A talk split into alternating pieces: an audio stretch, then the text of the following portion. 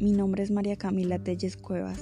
Soy estudiante del grado 11.1 de la Escuela Normal Superior de Bucaramanga.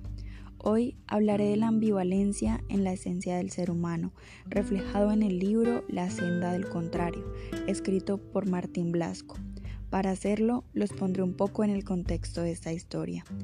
En este libro es narrada la historia de Farruk, un hombre del camino sin rumbo fijo, quien estaba convencido de que las cosas suceden en el momento preciso. Después de mucho tiempo caminando, Farruk llega a una ciudad en donde es arrestado y llevado a la cárcel. Allí conoce a una niña llamada Alia con la cual escapa. Alia, muy agradecida con Farruk, lo lleva al lugar donde ella se refugiaba, el cual llamaba la casa oculta.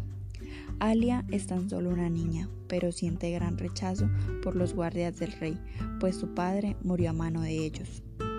Farruk es buscado por los guardias por ser quien promovía la rebelión en contra de la opresión del rey.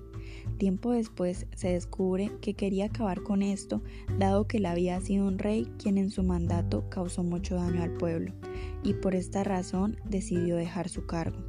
Alia, al enterarse del pasado de Farruk, decide asesinarlo. Debemos tener muy claro el concepto de ambivalencia.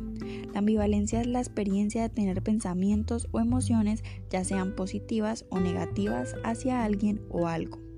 Esta la vemos reflejada en la forma en que Alia ve a Farruk, quien en el pasado la ayudó como nadie lo había hecho y en el presente fue quien más daño le causó. Todos somos seres ambivalentes, muy pocos logran dejar el pasado en donde éste pertenece y perdonar a quienes nos lastimaron, pero es aún más sorprendente no llegar a conocer del todo a quienes tenemos a nuestro alrededor, los cuales hacemos llamar amigos, amores y familia. Este libro me permite entender que las personas pueden ser completamente diferentes a lo que reflejan o dicen ser.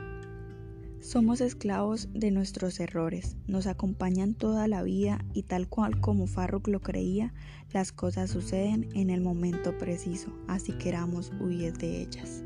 Muchas gracias.